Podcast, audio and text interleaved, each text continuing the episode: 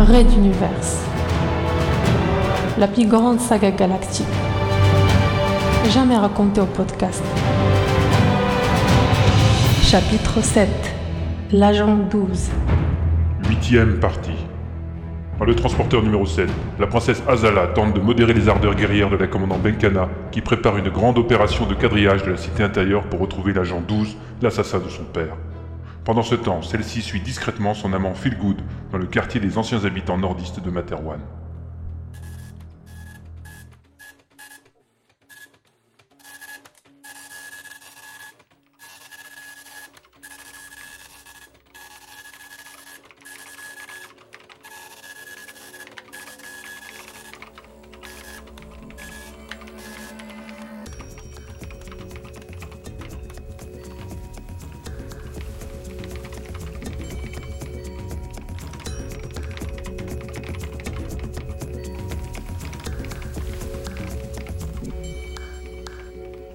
Dans la grande salle des télécommunications du transporteur numéro 5, l'heure était au calme préparatif de la nuit.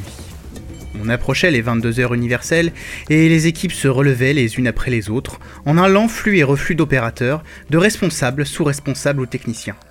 Les journalistes de la nuit, qui prenaient leur nouvelle place auprès des prompteurs, somnolaient encore de leur réveil décalé, et seules les tasses brûlantes de café semblaient circuler avec une certaine avidité de mains en main. F7.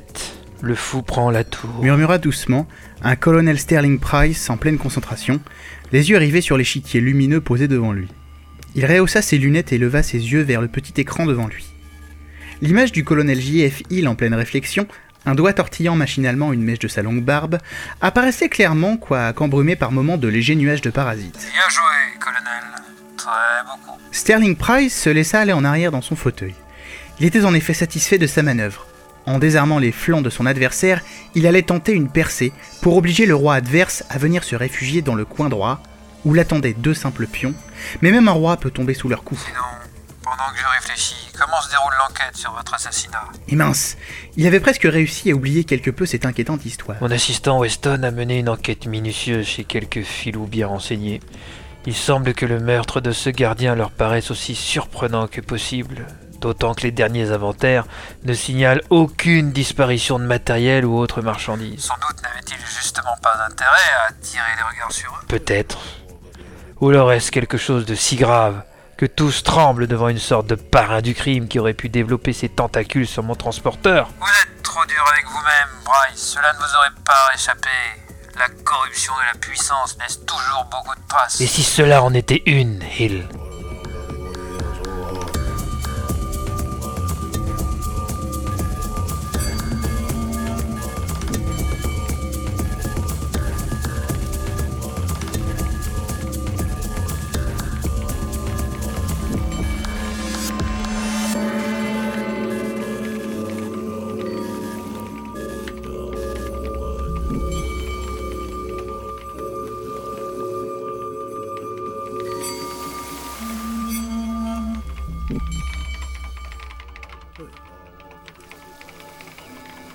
Silence. JF Hill joua à son tour, et l'échiquier de Sterling Price se synchronisa avec celui de son adversaire. Grâce à ce système de jeu relié aux voies de transmission hyperspatiales, les deux colonels se retrouvaient une fois par semaine à s'affronter sur de longues et très belles parties d'échecs, dévisant sur les nouvelles de leur vaisseau ou de l'Exode, ou encore échangeant d'anciens souvenirs de vie maintenant oubliés. Mon souci vient surtout de la communauté brune.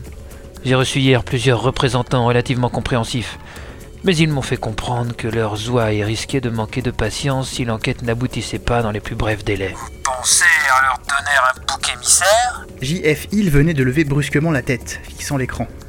Avec un sourire, Sterling Price le rassura, mais effectivement, il avait envisagé cette option avant de se raviser.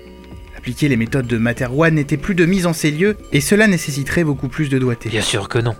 D'autant que l'enquête de Weston se tourne maintenant vers un crime raciste ou communautaire. On fouille dorénavant le passé du gardien, ses connaissances, sa famille, ses voisins, ses amis. Et cela se passe bien? Hier encore, il aura fallu emmener une famille entière qui refusait de répondre aux questions et seule l'intervention d'une escouade a permis de les maîtriser. Ils sont actuellement en cellule de dégrisement, on les relâchera après avoir obtenu nos renseignements.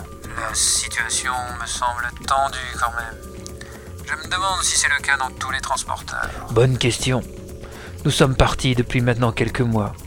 J'aimerais croire que cela n'a évolué dans le mauvais sens que sur mon vaisseau, mais honnêtement, j'en doute. Enfonçant la mince barrière de défense d'un pion perdu, Sterling Price lança sa seconde attaque. JFI allait devoir réagir vite dorénavant, sauf à perdre la partie d'une manière quelque peu humiliante. Celui-ci grommela, puis se reprit. Je vais donner des ordres pour augmenter le rythme de la surveillance des zones peuplées de mon transporteur.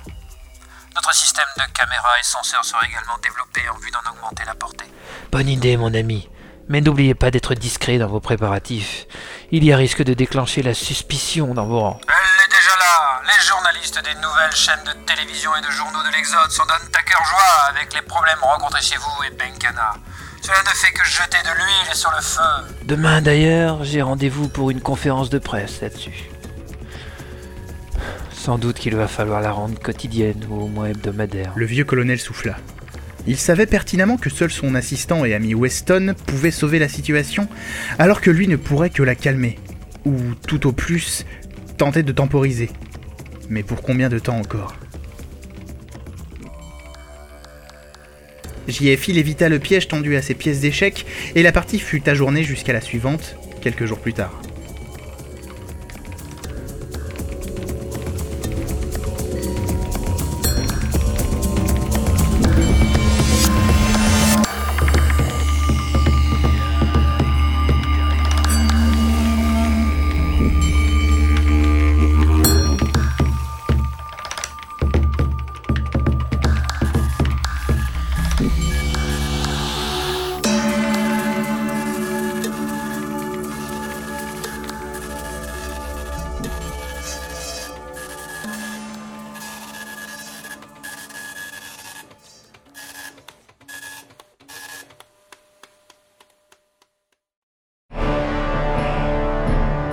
Raid d'univers.